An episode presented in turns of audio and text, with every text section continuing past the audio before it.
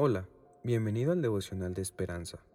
Creemos que en este tiempo Dios traerá inspiración y motivación para tu vida. Así que prepárate para recibir una palabra de parte de Dios. 8 de octubre. Lo común y corriente no existe. Basado en Hebreos 11, 1, 32 a 40. Y todos estos, aunque alcanzaron buen testimonio mediante la fe, no recibieron lo prometido. Versículo 39.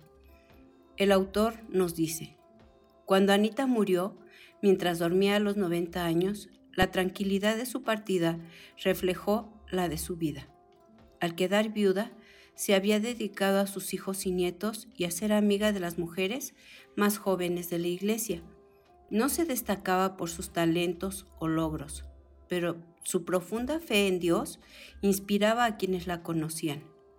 Cuando no sé qué hacer con un problema, me dijo una amiga, no pienso en las palabras de un predicador o autor famoso, sino en lo que diría Anita. Muchos somos como ella, personas comunes que viven vidas comunes.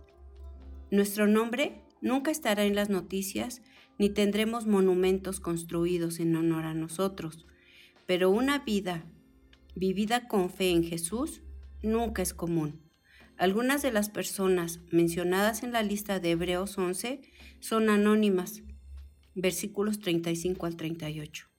Anduvieron por el sendero de la oscuridad y nunca recibieron la recompensa prometida, versículo 39. No obstante, como obedecieron a Dios, su vida no fue en vano. Dios las utilizó de maneras que superaron la falta de notoriedad. Si te sientes desanimado por la aparente intrascendencia de tu vida, recuerda que la vida que se vive con fe en Dios tiene un impacto eterno.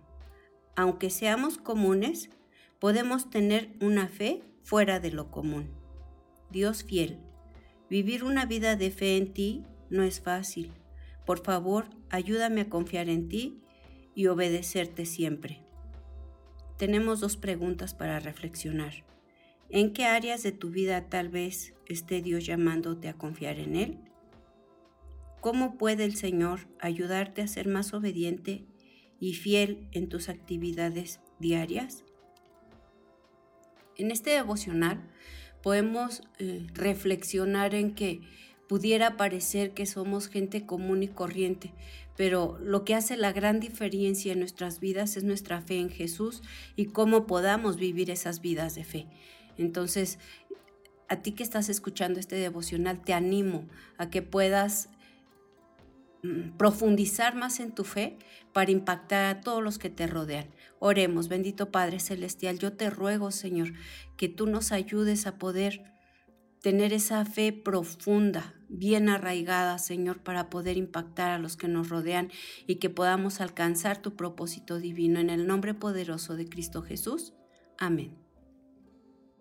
Esperamos que hayas pasado un tiempo agradable bajo el propósito de Dios.